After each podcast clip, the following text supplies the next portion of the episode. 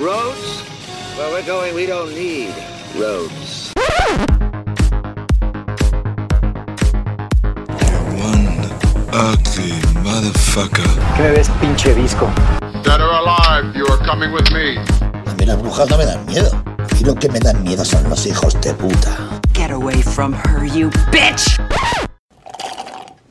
Well, gentlemen, you had my curiosity, but now you have my attention. Hola, ¿qué tal amigos? Bienvenidos a Conexión Podcast número 11. Yo soy Rafael Rosales Y yo soy Iván Belmont. y si escuchan que nos estamos quedando dormidos es porque así es.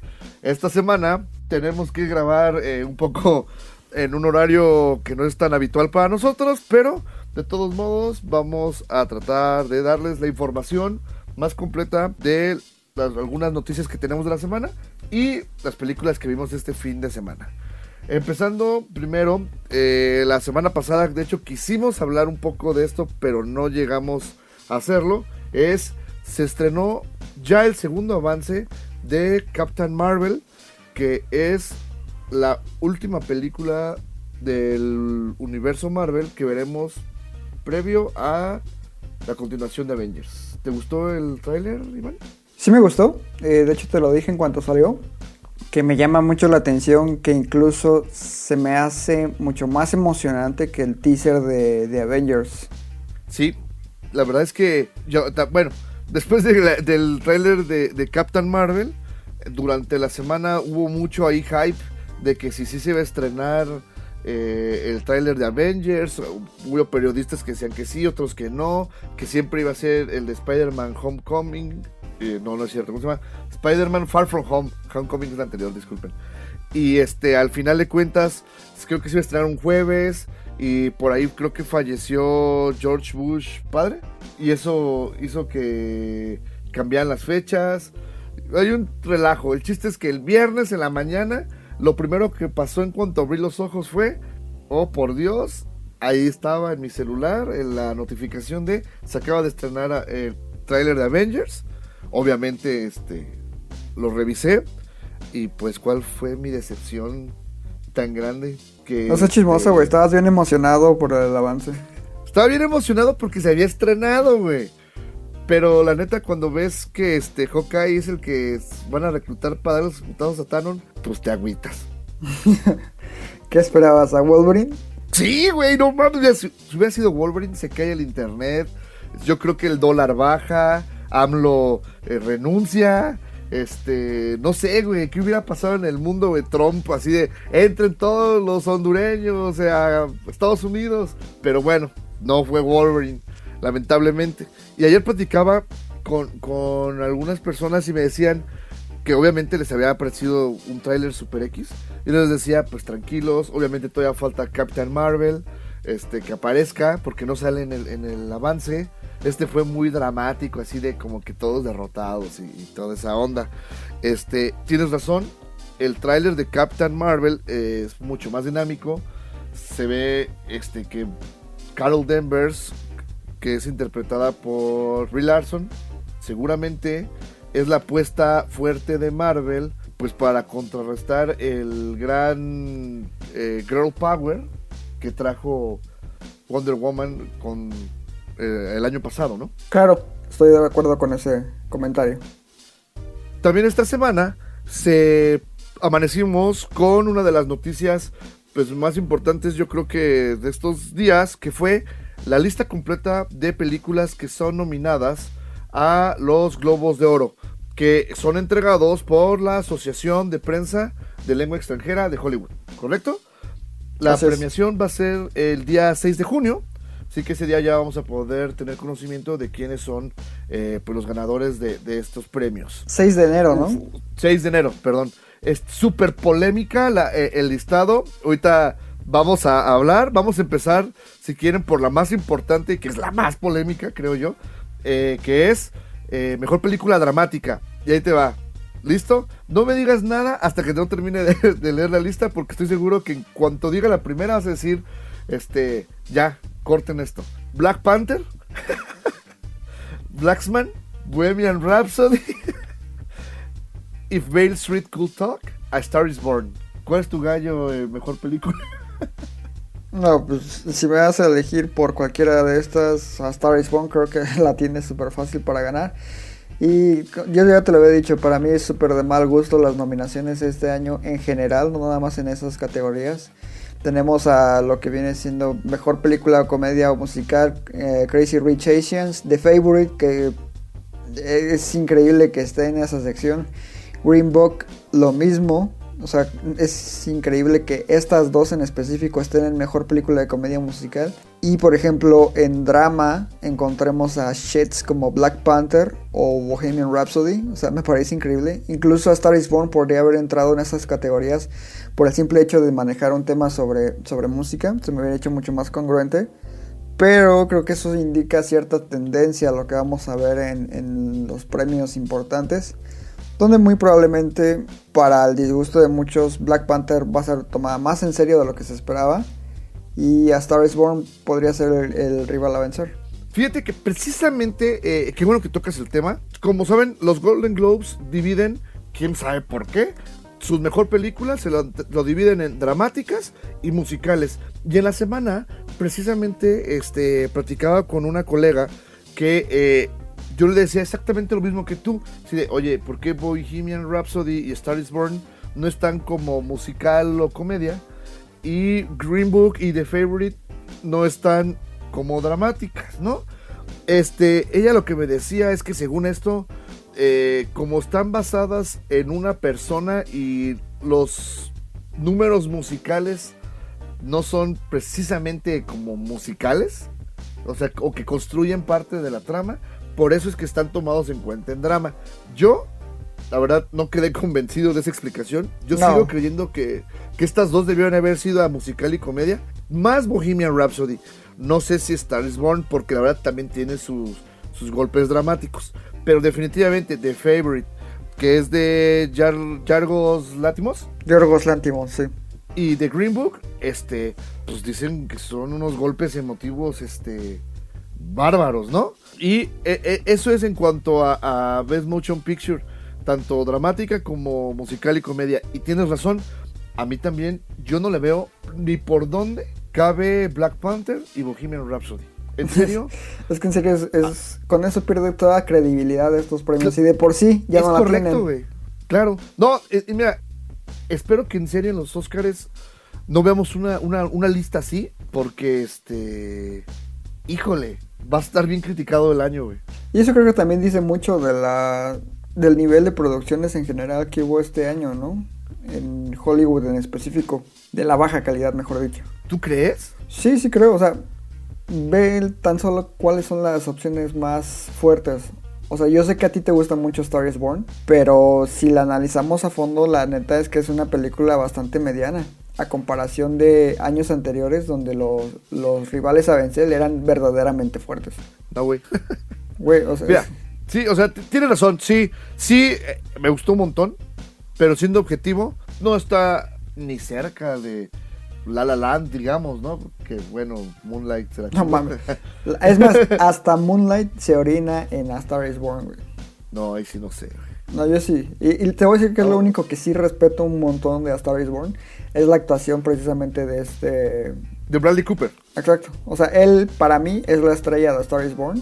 La- Lady. Gaga ah, le hacen un parote a través de la edición porque siempre sale con la misma expresión hasta cuando está llorando.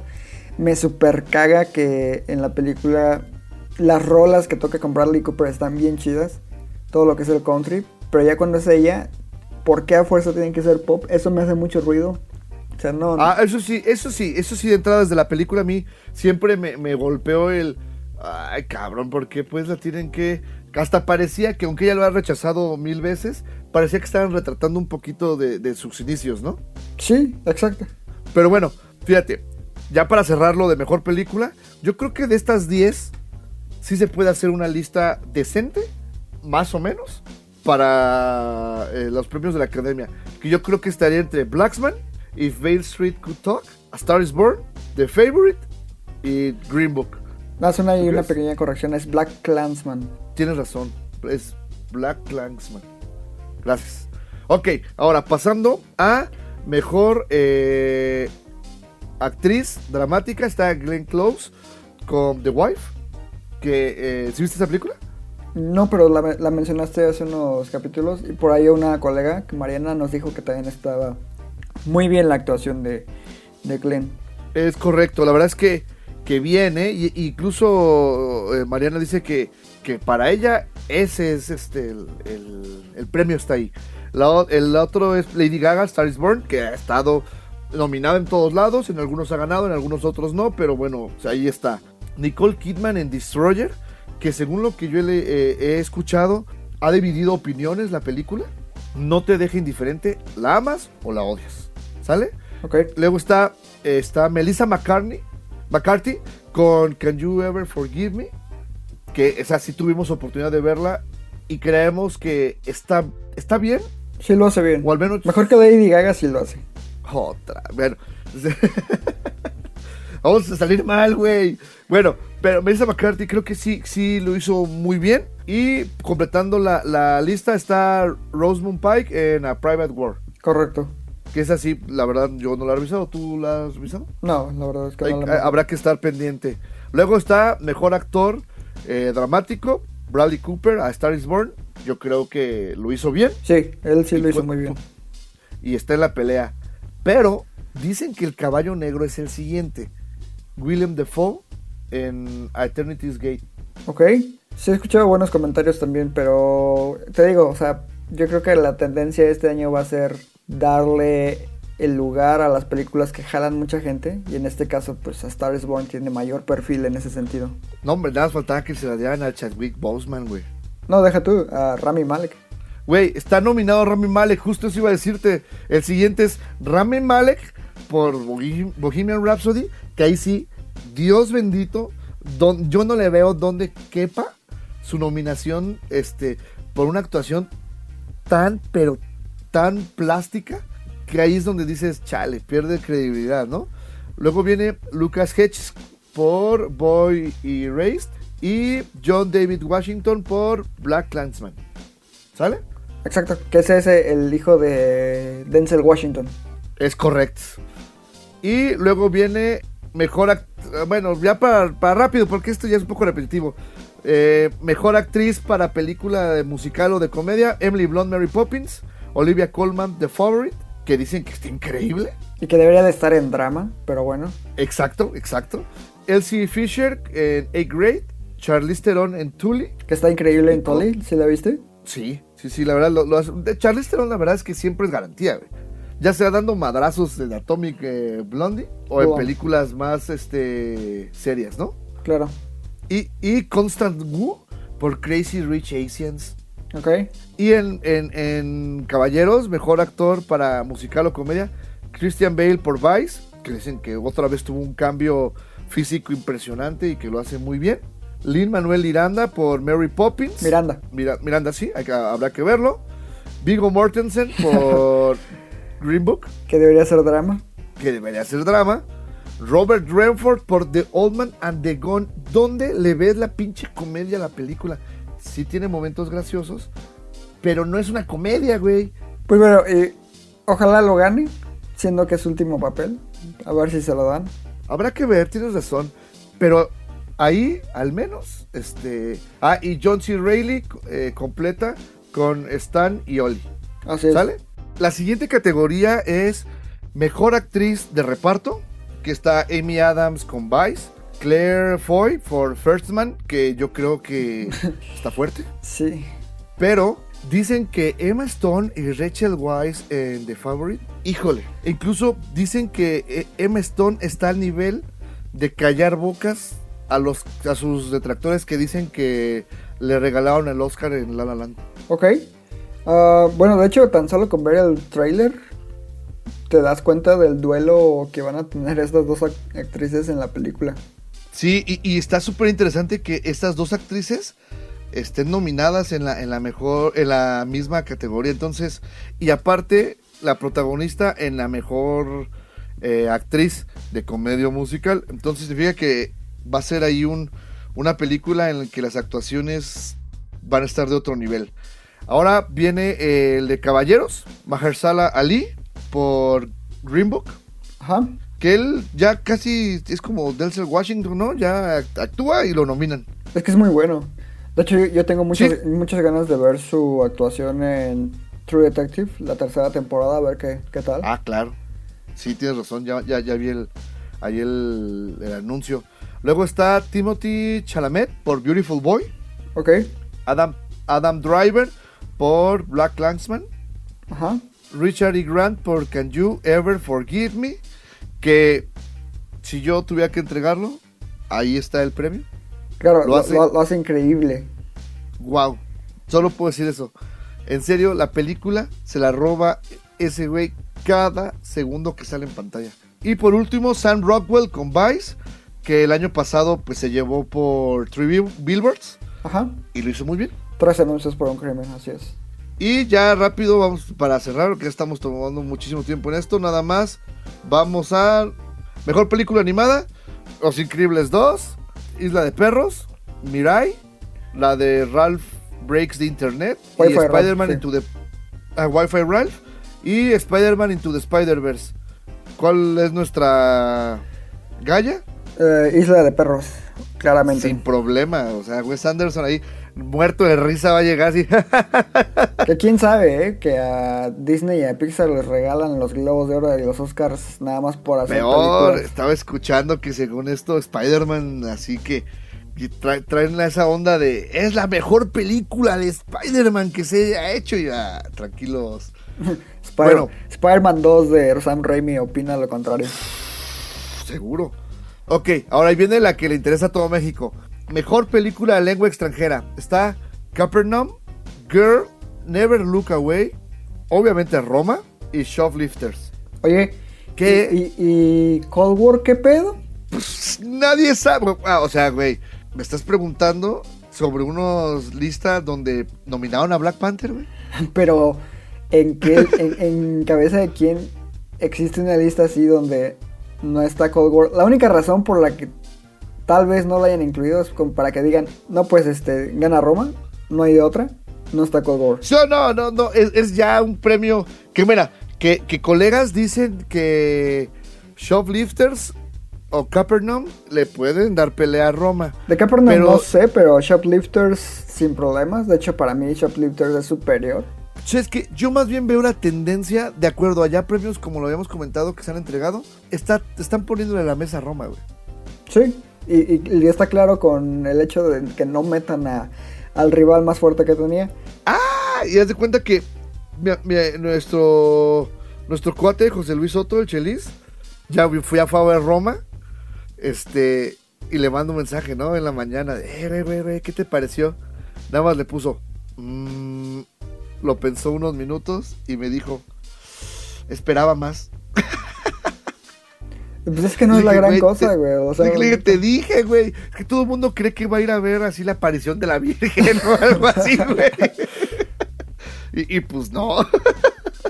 no, di- dile que cuando pueda vea la de Cold War o Shoplifters. Y ahí sí, güey. Ahí sí vamos a hablar de excelentes películas y con un excelente guion. Cold War. Bueno, vámonos. Mejor director: Bradley Cooper, eh, Star is Born. Alfonso Cuarón, Roma. Peter Farrelly por Green Book. Spike Lee por Black Clansman. Y Adam McKee por Vice. Medio flojita. ¿Tú crees? Pero bueno. ¿Tú crees que Alfonso Cuarón se lo den? Siento que es la misma eh, propuesta para mejor película extranjera, como que está más facilito, aunque ahí sí lo dudo un poco por el hecho de estar compitiendo directamente contra Bradley Cooper y todos los fans detrás de, de la película y de Lady Gaga. Entonces yo creo que entre ellos dos está el ganador. Ok. Ahora viene mejor eh, screenplay, que es guion. Alfonso Cuarón Roma, Deborah Davis y McNamara por The Favorite. Barry Jenkins y If Vale Street Could Talk. Adam McKee por Vice y Peter Farrelly por Green Book. Las demás pues ya son las categorías este así este pues no de relleno, pero más este Técnicas. técnicas, es correcto. Y este, pues ya, yo creo que la lista completa, este, pueden encontrarla buscando. Nada más, nada más hay una mención rápida en lo que es mejor serie de televisión de drama. Si tienen oportunidad, chequen a una de las nominadas que es The Americans, que de verdad es una serie súper infravalorada. Pero la calidad de su guion, de sus actuaciones, de su dirección, todo está increíble. Neta, véanla. Eh, creo que está disponible en Fox Play si tienen el servicio. Eh, Si no, pues la, la pueden encontrar, no sé, en, en alguna tienda online. Pero sí es de esos eh, proyectos que vale mucho, mucho la pena checar. Ok. Muy bien, pues está la, una recomendación interesante y sí habrá que darle este su checada, ¿no? Y bueno, pues ya nada más para cerrar este, este largo sección de noticias. La semana se anunció y luego se desanunció que Kevin Hart iba a, presentar los Oscars.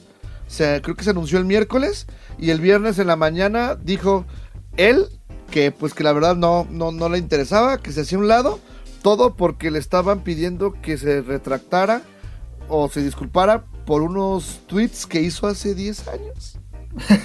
Es que, güey, o sea, neta, ¿qué onda con lo, políticamente, lo políticamente correcto ya en, en Hollywood? O sea, ya, no puedes decir ni pío porque te andan linchando digitalmente De hecho- o... De hecho, ahora que lo pienso, sa- ¿sabes quién estaría bien chingón para dirigir este, bueno, para presentador de los Oscars? ¿Sabes a quién leí que estaban proponiendo? A este eh, Donald Glover, alias Lando Calrissian en la nueva versión. Ah, neta.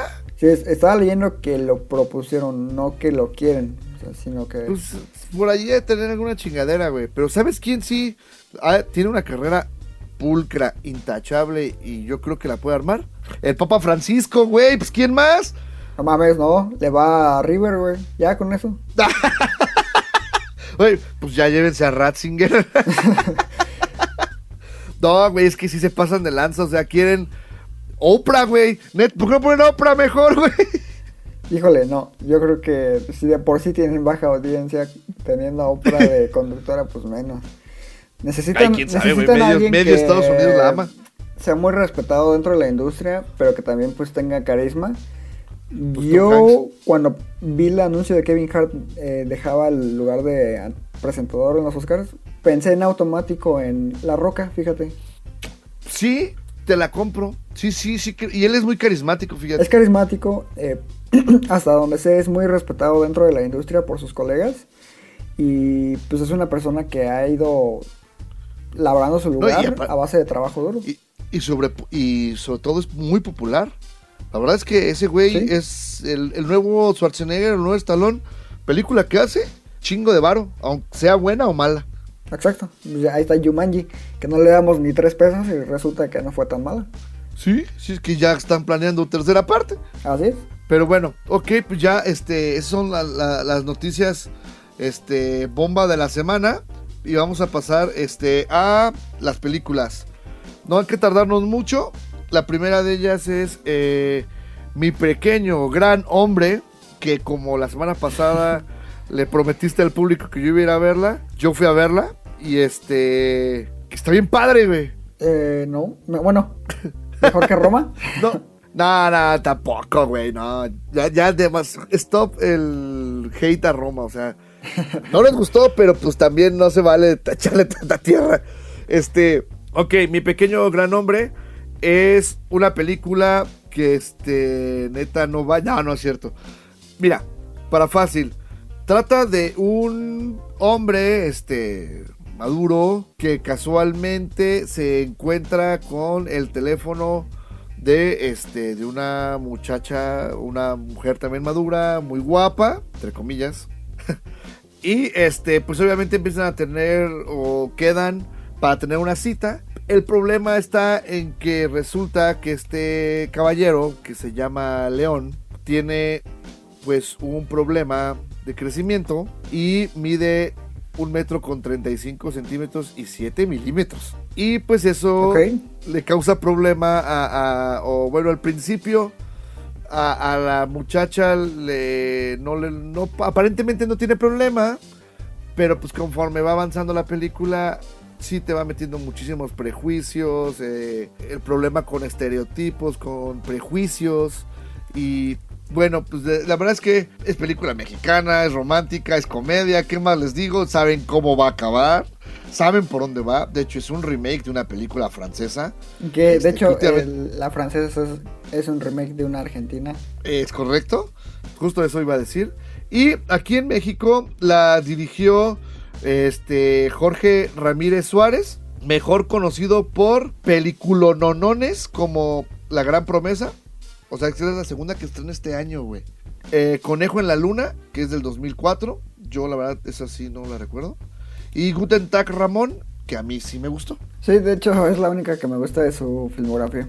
Y eh, bueno, eh, el elenco está, está conformado por Jorge Salinas y Fernanda Castillo. este, Castillo, que déjame decirte que se, se nota que son actores de telenovela, güey.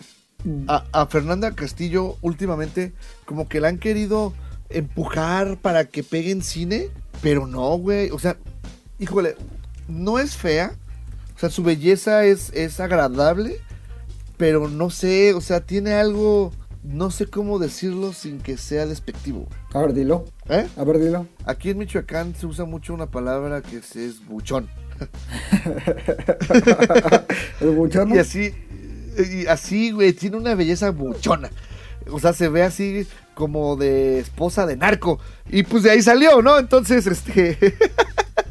es el problema que tengo con, con la película. Las actuaciones súper falsas, las actuaciones, este... Digo, las situaciones cómicas, las ves en el tráiler, súper prefabricadas, este... Mal, la verdad es que la película a momentos tiene su gracia y la medio soportas, pero hay un personaje, este, ¿cómo se llama? Que es el, el ex esposo de, de esta, de ¿Mujer? Fernanda Castillo o de esta mujer, que, ay Dios mío santo, no, en serio, a mí me, me molesta mucho eh, su personaje que se llama Diego y, y es el actor José Carriedo, súper falso, eh, mal, mal. La verdad es que es- ese personaje cada vez que sale, más que construir, estanca la película. Rompe mucho la química entre los, los las pareja principal y lamentablemente le dan mucho juego a cámara. No sé por qué. Ok. Pero en general, este, ¿te convencí de ir a verla? No, de hecho, no, no recuerdo lo que acabas de decir hace cinco minutos. Bueno, pues es que de hecho la película es muy olvidable. Yo la verdad ya olvidé muchas de las secuencias. Pero bueno, pues si te gusta el cine mexicano y este, pues vas, qué chido, desvela. Y si te gusta, bien por ti, amigo. Luego, ahora una película que yo no tampoco, que yo no vi, pero tú sí, que tengo entendido que te encantó, sobre todo el doblaje. No, eh, estamos hablando de El Grinch, la nueva adaptación sobre este icónico personaje que es súper ajeno a todo lo que involucra a la Navidad. Bueno, en sí el personaje fue creado por el Dr. Zeus, que es quien escribió historias como El gato en el sombrero, El Lorax y específicamente El Grinch, que es una de sus más famosas. De hecho ya existe una adaptación sobre este personaje en, en el cine, tanto animada como en live action. Eh, En el La cine- animada está bien bonita. Está, está bien bonita, tiene una animación que es icónica, diría yo. Sí, Se llama Cómo el Grinch robó la Navidad, creo que es del 92. Y la del 2000, que es la live action, es dirigida por Ron Howard y protagonizada por Jim Carrey, que es quien encarna al Grinch y que de hecho a mí, en lo personal, sí me agrada bastante.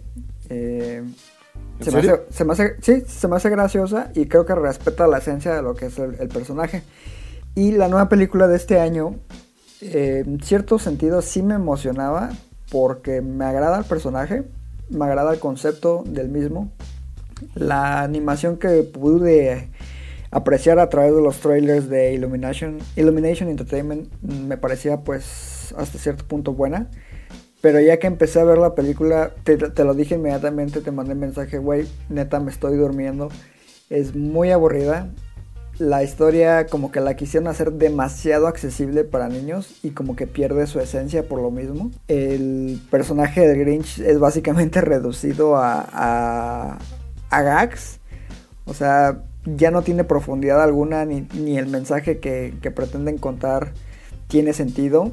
es como de, ah, soy, soy malo, y luego soy bueno, y luego soy malo, y luego soy bueno. Y luego tienen ahí como una historia alterna con Cindy Lou que no termina de, de cuajar. La verdad es que sí salí muy decepcionado. Y otro aspecto que a mí en lo personal me desconectó por completo es el hecho de que la voz en español es de Eugenio Derbez. Y tú sabes que la voz de Eugenio es un poco chillona. Fíjate que en, este, eh, en esta película no la hace tan chillona como, como por ejemplo el burro de Shrek. Pero Es- su justo voz te es, iba a este, decir, Eugenio Derbez tiene ese problema cuando hace doblaje.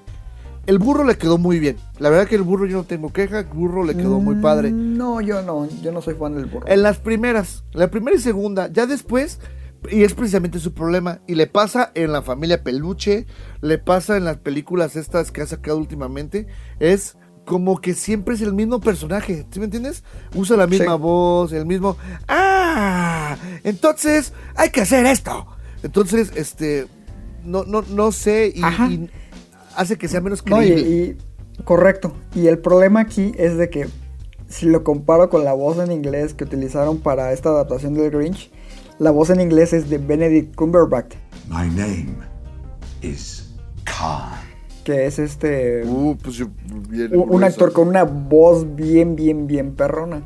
Entonces, pues no, no tiene como un punto de comparación sonoramente hablando la voz de uno con otro. Eh, yo creo que si hubieran hecho un poquito más de trabajo en tratar de conseguir a un actor de doblaje mucho más experimentado, porque en México los hay, el doblaje en México Claro. es considerado uno de los mejores del mundo, entonces haber utilizado a Derbez sí me parece un golpe bajo para una producción que de, de por sí queda mucho de ver tanto a nivel guion como entretenimiento. Y Fíjate que no sé si es mi percepción, pero desde hace años yo siempre he tenido la idea de que Derbez quiere ser Jim Carrey. Porque no te acuerdas que también en la película Sí. de Sí Señor, Derbez dobla la voz de Jim Carrey. Y, y- y sucede lo mismo, ¿eh? Le mete su... Ah, ya sé, vamos a hacer esto. Y así, güey, este... No, no te queda esa voz en ese personaje. Y yo no he visto el Grinch original, la verdad, güey. No, no me llama la atención. Vi la, mejor dicho, la, la versión de Jim Carrey. La original la animada sí la he visto y me gusta un montón. La sacaban en Cartoon Network cuando estaba chiquito. Ujú. Y este, y, y esta última a mí no me llama la atención. Y por lo que escuché que, o lo que me cuentas, es una especie de Gru en las secuelas de mi villano favorito. Porque en la primera te dan mucho contexto sobre él. Pero ya en las siguientes es precisamente un patiño que es bueno y malo. Y, se debate entre esos este eh, pues bandos, ¿no? No, y aparte aquí no te crees las motivaciones del personaje. O sea, por ejemplo, en, la versión de Jim Carrey, sí hay como todo un trasfondo hacia por qué es así, incluso en la animada también. Y aquí se deja eso muy de lado, así como muy superficial. Ni siquiera se aborda, de hecho, para ser honesto. Entonces, es nada más como un güey que no le gusta la Navidad y, y ya, pero no hay un, un motivo detrás no se explora y creo que sí es una oportunidad perdida, eh, desaprovechada, porque la animación en sí no se me hace mala, pero el tono sí no me gusta. De hecho, antes de que empiece la película sale ahí un corto de los Minions que también ya me, Ah, me super frustran verlos cada vez que salen en pantalla. Y de hecho, el corto no trata absolutamente de nada. O sea, es como pierdes 5 minutos de tu vida en un corto que no te lleva a ningún lado. los Minions son la peor creación. Yo no sé cuándo empezaron a tener éxito y, y- y las- los niños los aman y algunos adultos. Porque los Minions son imbéciles. Sí, son, son estúpidos. De hecho, los Minions eh, retrasan la trama en las películas de mi villano favorito. Sí. Bueno, la primera no tanto porque todavía no está al boom. Pero allá en la. En la segunda le dieron casi casi mitad del tiempo en pantalla a los Minions. Y la otra Sí. mitad a la trama, que es buena, pero pudo ser mejor. Claro, concuerdo. Bueno, pues entonces, este, seguramente si tienen niños pequeños, sobrinitos o hermanitos, van a ir a verla, llévense una revista. este, y bueno, la siguiente película de la que vamos a hablar es Don't Worry, He Won't Get Far on Foot. O No te preocupes, no llegará lejos a pie, que es la nueva película de Gus Van Sant que lo recordarán por, a mí me encantó su película Milk Ah, ok, ya. Con Sean Penn. Con Sean Penn, con el que ganó el Oscar, el activista gay. Claro, sí es buena, pero fíjate que, de hecho, mi película favorita de Gus Van Sant es una donde sale Nicole Kidman, que aquí en México creo que se le conoce como Todo por un sueño o algo así. ¿Sí, la, ¿Sí la ubicas? Sale Matt Dillon No. también en la película. Ah, creo que sí. Es, es una mujer que quiere ser presentadora de televisión y el chiste es de que ella elabora un, plan bien bizarro para deshacerse de su esposo, que involucra seducir a, a un joven y se lleva a cabo ahí un, un- un asesinato a sueldo. Está, está muy interesante, es humor negro y es la película que más me gusta de, de su filmografía. Que él también hizo, eh, bueno, Last Days, que es una especie de muestra de los últimos días de Kurt Cobain, pero como no tenía los derechos sobre el personaje o autorización, nunca dice que es Kurt Cobain, pero pues los guiños están ahí. También este tiene una dirigió por ahí un, un corto dentro de la película de Paris t'aime. Y yo lo, lo, lo que recuerdo, también vi alguna de él que se llama Tierra Prometida con, ¿cómo se llama este actor? Con Matt Damon. Y también este, pues él dirigió Good Will Hunting con guion de Matt Damon y, y Y Ben. Affleck, que terminó ganando el, el Oscar a Mejor Guión, ¿no? Es correcto. Pero bueno, independientemente de que pues, ya tiene una, una larga lista de, de películas y es un director experimentado y creo que respetado, esta ocasión toma una biografía, está basada en un libro, sobre eh, John Callahan, que es un famoso dibujante de Estados bueno, ca- caricaturista de Estados Unidos, que eh, nos narra pues toda la historia sobre de que él es alcohólico las, y las consecuencias de, de esta adicción que tiene y cómo lo va superando, digamos. Pero para esto, eh, pues veremos una serie de situaciones bastante interesantes sobre cómo enfrenta sus propios eh, demonios, ¿no? La actuación eh, principal es de Joaquín Phoenix como John Callahan, que lo hizo muy bien. La verdad es que Joaquín Phoenix ya te Es un te excelente actor. a- acostumbrado, ¿no? A, a películas, mejor dicho, actuaciones de gran nivel. Jonah Hill aparece como Donis, su, su guía espiritual o padrino dentro de Su padrino, su sí. búsqueda para, para librarse de este de esta adicción. Y de hecho me gustó Jack Black. su papel. Sí, a mí me gustó mucho también este Jonah Hill. Me gustó muchísimo Jack Black, que es casi un cameo. Pero este Jack Black con todo su carisma creo que lo hizo muy bien. Este con las dos tres escenitas que tiene.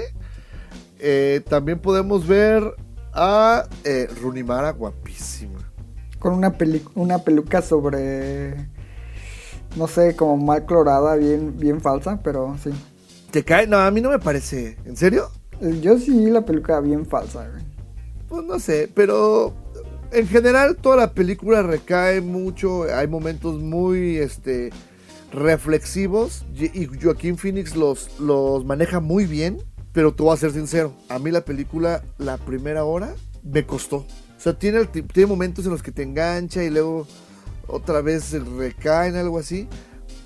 Hasta que empieza a, a dibujar, como que siento que para mí, en, para mi gusto, me enganchó totalmente y ya hacia el final que este pues está muy muy muy bien eh, realizado porque puede llegar creo- a tocar fibras sensibles.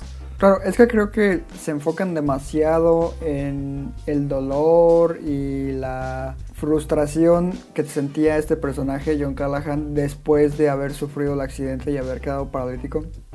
Todo ese lapso como que sí es demasiado largo, o sea, incluso el montaje en ciertos momentos es un poco confuso. Pesado, ¿no? También eso no ayuda.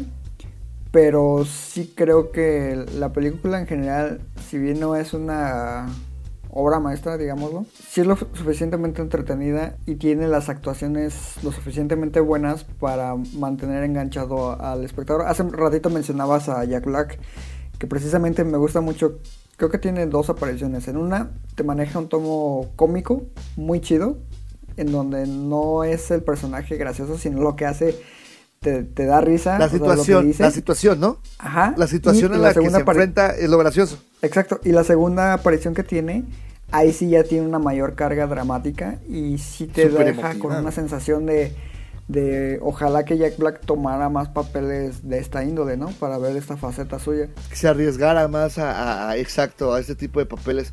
Que yo creo que lo haría muy bien, ¿eh? Yo también, yo también creo que lo haría muy bien. Y Rooney Mara, pues excelente como siempre, a excepción de su peluca.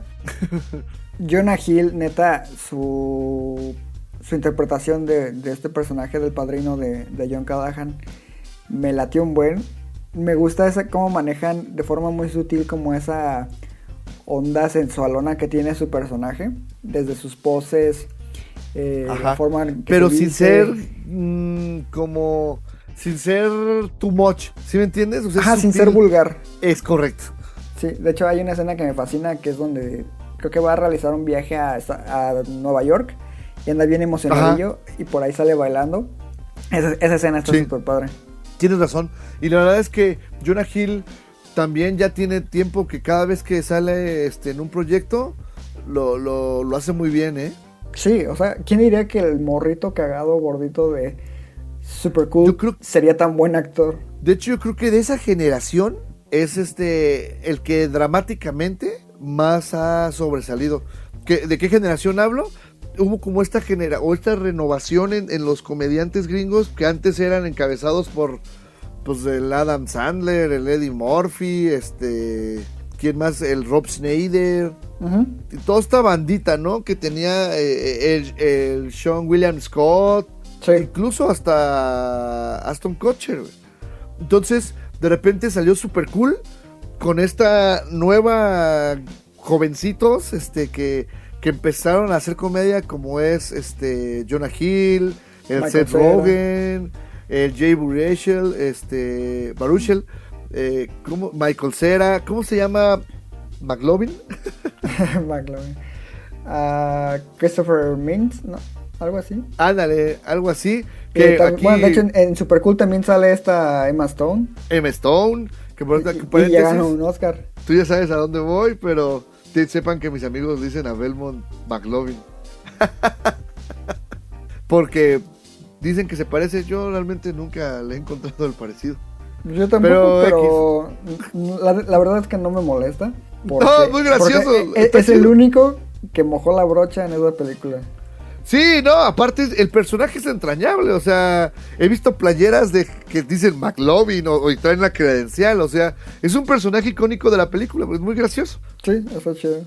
Y este, bueno, pues este, de todo este grupo de muchachos que, que salieron, que de hecho puedes ver toda la, porque todos son muy amigos, todo, puedes ver toda la alineación. Ah, James Franco, que también es de este grupito. La alineación la puedes ver completa en This is the End Sí, o, o en Ligeramente Embarazada. también. Ahí salen, ahí como que todos se juntaron. Y precisamente yo creo que lo que son James Franco y Jonah Hill son los que más sobresalieron en el campo dramático. Bueno, y también a Emma Stone del lado femenino. Ah, claro, pero Emma Stone ya, ya traía más carrera. Estos como que ahí empezaron. No, Emma Stone- eh, eh, Emma Stone ahí iba empezando también con Super Cool. Ya cuando ella tomó fuerza fue cuando empezó con eh, Zombieland, que ya fue agarrando Sí. papeles más pesados. También por, por ahí salió la de la de ECA, ¿no? Sí. Pero sí, de hecho, bueno, Emma que- Stone sale en la casa de las conejitas. El otro día lo estaba Es viendo, correcto, no me acordaba es la nerd. ¿no? Ajá, la, la nerd. Sea, también es una actriz que fue elaborando su camino poco a poco. Sí, tienes razón. Y bueno, el chiste es que eh, Jonah Hill eh, lo, lo hace muy bien. Yo creo que es una película en general ya eh, que, que deben ir a, a- a revisar, darle una oportunidad. A algunos les va a parecer así, pues que mu- muy pesada, lenta, digamos. Pero la verdad es que el final tiene una reflexión bien fuerte. Yo no diría que fuerte, sino padre. Y yo sí difiero un poco en el sentido de que digas tú que es una película pesada. A mi lado estaba una pareja ya grande, como en sus 50 y al lado de ellos estaba una pareja de chavos que, se- que serían 20, 23 años a lo mucho. Ajá. Y las dos parejas la estaban disfrutando mucho. O sea, tanto los señores, este, escuchaba sus comentarios, ah, esto, esto, esto, y les gustaba. Y los, cha- los chavos, la pareja más joven, pues estaban risa y risa con lo- las desgracias que le ocurren al personaje. No, y Y- aparte el personaje de Joaquín Phoenix tiene un humor negro Bien fuerte. A, a mí me encantó, o sea, neta, yo de hecho me sentía mal de que yo veía los dibujos o lo que dibujaba y me reía. Y en la sala todos así de, este, y yo así de, ah, pinches panistas. Pero la verdad es que eh, a, a mí sí me pareció muy gracioso su humor.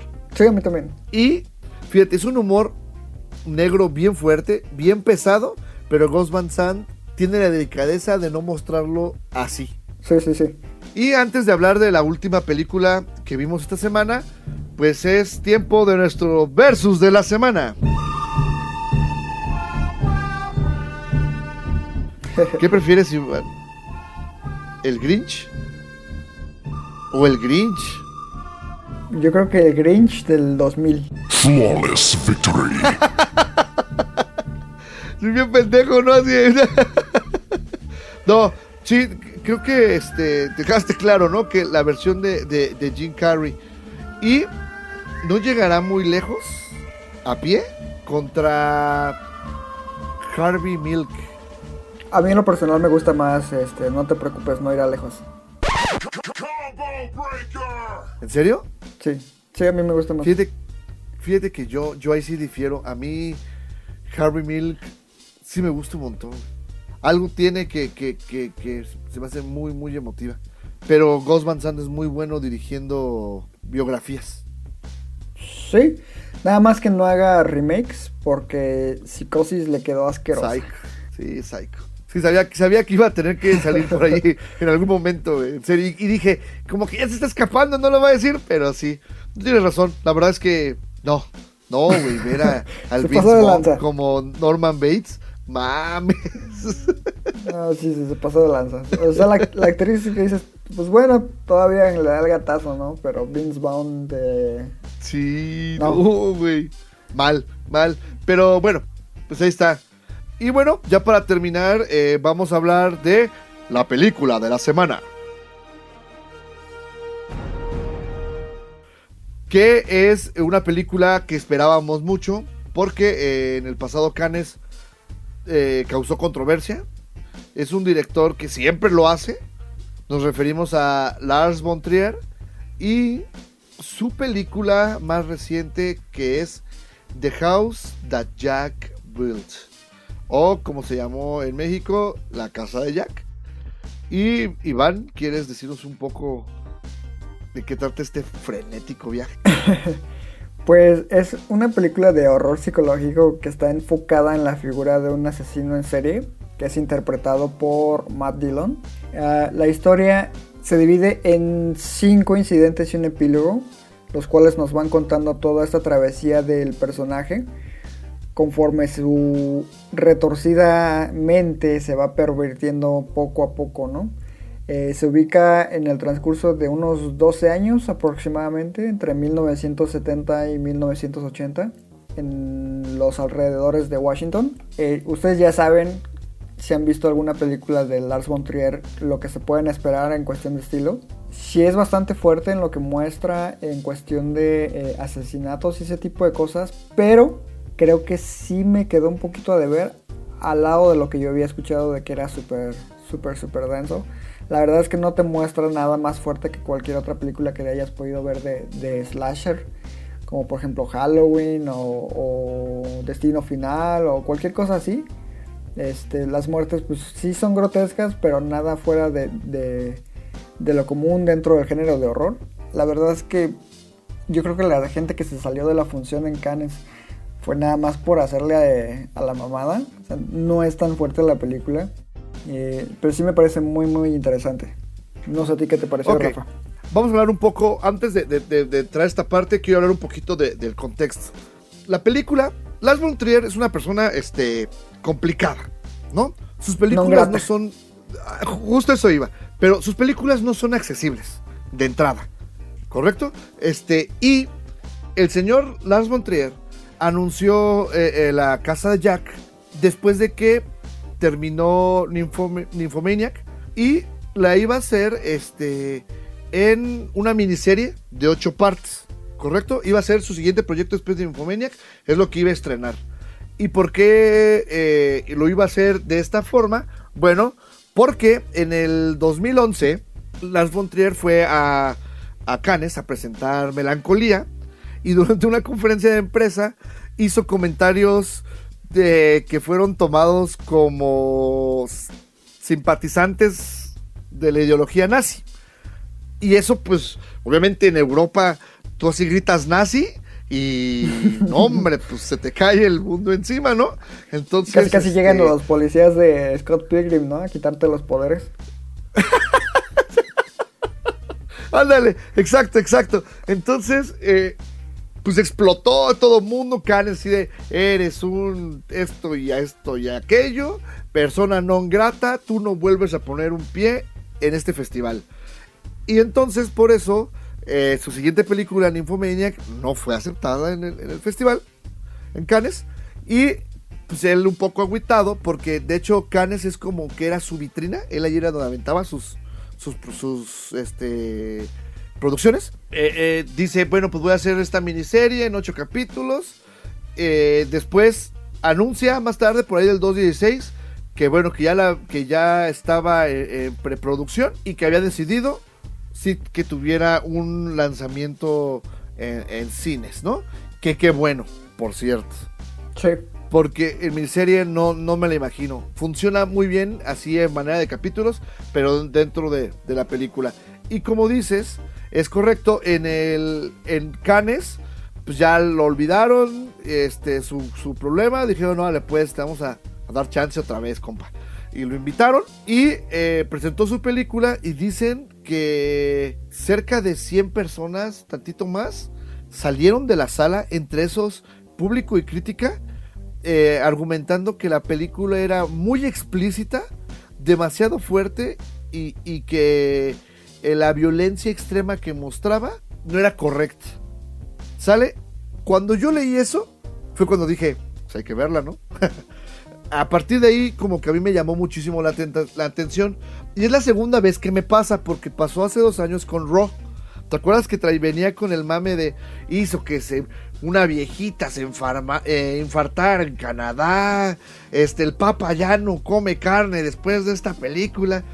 Y, y- y el mismo eh, incertidumbre que tenía cuando fui a ver Raw, la tenía, así te lo juro, estaba en la película sentado y yo, ay cabrón, ¿qué voy a ver? Y solo, no mames, ¿qué tal si aquí me da el pinche infarto? ¿Y quién le va a avisar a mis papás? Y la verdad es que la película empezó y pues este, no es nada que no veas aquí en las noticias en México, no, no es cierto. Bueno, sí un poco, pero... No, sí. Eh, la verdad es que sí está violenta. Este. Sí tiene dos, tres cosas que yo sí dije, ay, mamá. Pero no se me hizo tan extrema. Y creo que ese es el problema, que te la venden como que está bien acá. Y pues no tanto. Eso sí, tiene dos, tres secuencias que son, no sé si políticamente, mejor dicho, moralmente, son perturbadoras. Es que yo creo que por eso, por ese lado va la molestia que generó la película. O sea, es, es una película incómoda. O sea, no Eso. es eh, explícita, pero sí es incómoda. Pero Súper es incómoda. De tener una mente, es de tener la mente abierta, güey. O sea, es- el cine es arte. Como cualquier arte, Claro. hay muchas interpretaciones. eh, puedes meter lo que quieras. eh, o sea, es más escandaloso ver películas como A Serbian Film, donde sale la violación de un bebé, a lo que muestra las Von Trier aquí. O sea, Spoiler alert. ¿en, en qué? ¿El Serbian Film? Sí. No mames, no. Bueno, Yo no lo he visto, güey. Me vale si no lo has visto, pero ya. ¡Me da miedo! Bueno, sale una escena así. O sea, no, no- ni siquiera Ah, se ve. ah. Ni siquiera se ve, pero pues existe esa escena, ¿no? O sea, y sí es súper fuerte. No, Sí. y es como también como los que dicen, ¿no? Que irreversible, así de, ay, cuando vi la escena famosa, no dormí una semana y así. de- Yo cuando la vi dije, pues sí está fuerte, pues, pero párale. Sí, exacto. O sea, creo que va de contexto de cada persona y de cada país donde se vea, ¿no? Claro, y que eso me, me hace pensar que no manches, imagínate. De hecho, con Doctor Cinema, de hecho, hoy en la mañana él me mandó así, el, me mandó un mensaje de, güey, güey, güey, ¿ya viste que se estrenó? Y yo, sí. ¿Vas a ir a verla? ¿Viste los comentarios? Y yo, sí, sí, sí, voy a verla. Y él me dijo que él va a ir mañana. Entonces le preguntaré. Prometo que en el próximo capítulo hablaremos un poco de eso. Pero me dice. ya, ya sé lo que este, te va a decir. Va a decir, está bien culera, está bien aburrido. No, en ese güey todo está culero. Y, y más cuando son películas así de este tipo. Porque, pues, el justo de mi comentario iba eso. ¿Quién sabe qué se imaginará ese cabrón? O sea, a mí debe querer ver cuerpos allá abiertos, este. este, este, tragándose animales y cogiéndose percos, no sé, güey. O sea, hasta bien retorcida su- porque neta, se- veces veo escenas bien fuertes y él a mí ni me asustó. Y así de, o sí se asustó y, no- y lo niega, o está bien enfermo el güey. así de que vio, vio, vio- un perro andaluz y. Ni, eso ni, ni me, incomodó. Es mi día diario. Porque yo soy oftalmólogo. Sí, ah, güey, compa, tranquilo. Pero bueno, sí, la película es muy incómoda. Pero tarda en despegar, ¿sabes? El, como dices, son cinco eh, actos y un epílogo. Los primeros dos, bien, pero nada más. O sea, no impresionantes. Pero a mí, a partir. El 3, ahí sí dije. Ay, mamá, ¿qué estoy viendo? El tercero es el de la familia, ¿no? El del, el del picnic. El que dice Ah, sí, su, sí está bien. Su, su obra maestra. Sí está bien fuerte, güey. Sí No fuerte. mames, o sea, híjole, ahí sí, yo la verdad es que no sabía a dónde voltear porque me sentía mal de estar viendo eso, güey. Es que esa es precisamente la magia que tiene Pontreri, por la cual tiene eh, seguidores de culto, básicamente. Porque es un director precisamente que es muy hábil para generar esas sensaciones. Es un provocador en todo el sentido de la palabra. Eh, Sí. específicamente Yo con lo que dices que- tú, el tercer y el cuarto, no, no me acuerdo si el cuarto o el quinto acto de la chica que le dice simple, simple. Ah, claro, claro, sí, simple. Esos dos en específico sí son como muy fuertes a nivel Oh, psicológico. oh, y la uh, actuación de Matt Dillon a mí me gustó mucho. Sí, sí, la, a- a- al principio se me afiguraba como al, al acosador de Mary en, en Something About Mary, o Loco por. Mary. Pero a partir del tercero, ahí sí cuando dije, no, este cabrón sí le falta un chingo de tornillos. Y la película es, tienen que ir a verla, la verdad es que sí, sí tienen que ir a verla. Cada quien va a tener su opinión. A mí sí me gustó, pero como digo, es, es, una montaña rusa va subiendo, va subiendo, va subiendo. Ya en el capítulo 3 y 4, híjole, es cuando, como cuando estás a punto de sentir que te va a aventar la, la- la montaña rusa. Y si eres un ávido lector, el epílogo es justamente la caída libre de, de la montaña rusa. O sea, te quedas así de, ¡ay, güey! Y yo pues te mandaba mensaje de, oye, güey, neta, y tú sí. Yo, ¡ah, la madre! Creo que, que lo hace muy bien Lars von Trier.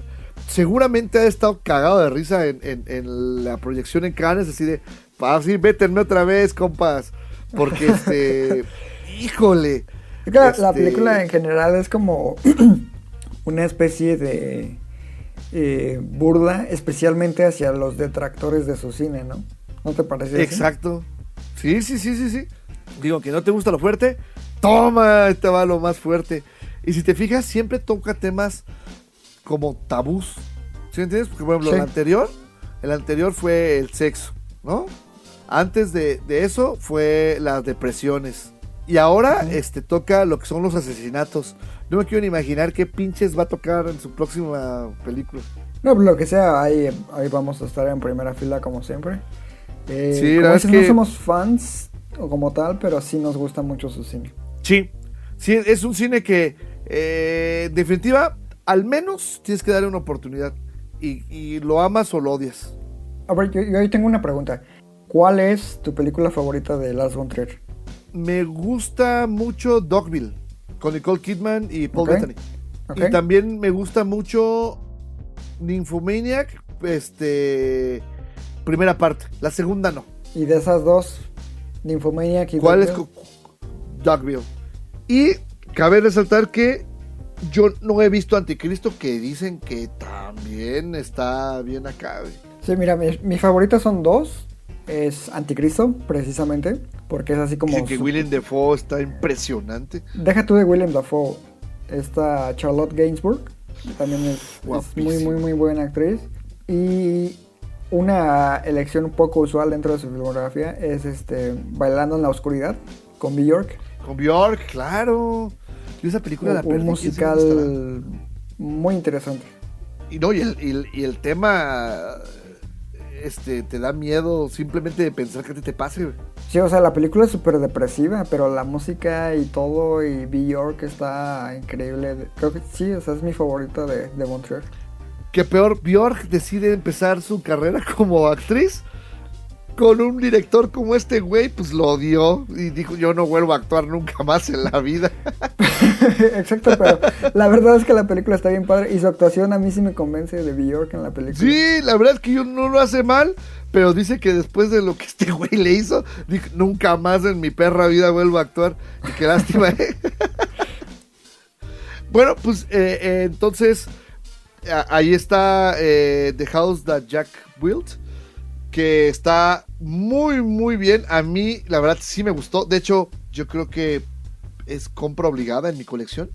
Sí, es lo que iba a decir. Compra segura. A- a mis- no, y aparte es esas películas que, que a mis sobrinos cuando tengan así 14, 15 años, se, se las muestras así como para que vayan formando carácter. los, quieres traumar, culero. Ay, tengo un tío que eso hacía conmigo, güey. Pero ve, ve, ve. Ahora tengo, tengo este, este, minutos de podcast hablando de cine.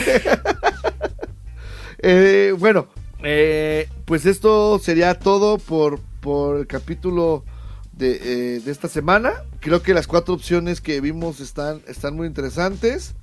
Eh, antes de cerrar, ¿tienes por ahí el dato de qué se estrena la semana que entra? Mary Ah, Poppins, que seguro es la que creo que va a salir. No, esa sale hasta 25, ¿no? Aquaman, güey, sigue Aquaman.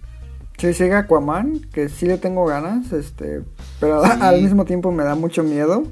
Pues fíjate que he Eh. leído que dicen que quítate Superman, aquí está Aquaman. No, pero yo, yo más que Aquaman, la neta la que tengo muchas ganas de ver es Pájaros de Verano, que me han Ay, dicho que sí está que bien dicen dura. que está chingoncísima. Sí, sí, sí, sí, sí. Sí, sale esa, sale el mayor regalo. eh, una con Nicolas Cage siendo Nicolas Cage, que se llama eh, 211 El Gran Asalto. Y Aquaman. No, pues Aquaman y la de los pájaros volando. Así es, Pájaros de Verano es mi, mi gallo. Ah, es de verano, el yo dije semana. volando, güey, qué imbécil.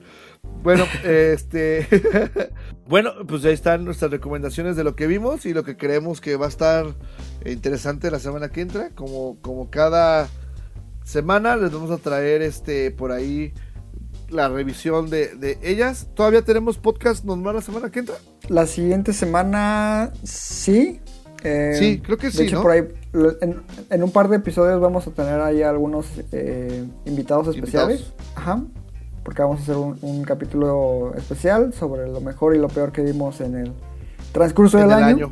Y, y pues sí, ya lo estamos diseñando. Y, de- no, y no queremos adelantar quiénes para que sea sorpresa. Y este, pues este, ag- agradecerles a todos sus comentarios. Eh, si les gusta el, el podcast, compártanlo, pásenselo a sus amigos, a sus hermanos, a sus primos, a sus abuelitos, a sus papás. Y si no les ¿Sabes, gusta, sabes quién, a- ¿sabes quién sí hizo eso, güey? Este Josafat me dijo que sí se lo pasó a su familia. Josafat, bien compa, es más, te invitamos a hablar un día si nos demuestras que se lo compartiste a 10 personas. y a los que no les guste, compártenselo a sus enemigos a sus jefes, a sus suegras. y, eh, y, y, pues nosotros aquí les hablaremos de cine. Entonces pues, les recordamos que pueden encontrar eh, las críticas de estas películas en nuestra página que es conexión.com.mx y durante la semana tenemos las Conexión Flash News a través de redes sociales. que ¿Cuáles son, Iván? Eh, Conexión Cine en Facebook y Conexión MX en Twitter e Instagram. En Conexión es con K. Este, ¿Es correcto? Y pues ahí nos pueden encontrar. Y el podcast lo pueden encontrar en Google Podcast, iTunes, Spotify y incluso en YouTube poco a poco ahí los vamos subiendo. Así es. Sin más, pues información y temas por esta semana. Les agradezco a todos eh, su tiempo por escucharnos. Muchas gracias Iván. Eh, también si quieren mandarnos todos sus comentarios, buenos, malos, recuerden que nos hacen crecer. Y pues creo que es todo por esta semana. Yo soy Rafael Rosales. Y yo soy Iván Belmont. Y recuerden que... Amamos el cine. Hasta la próxima.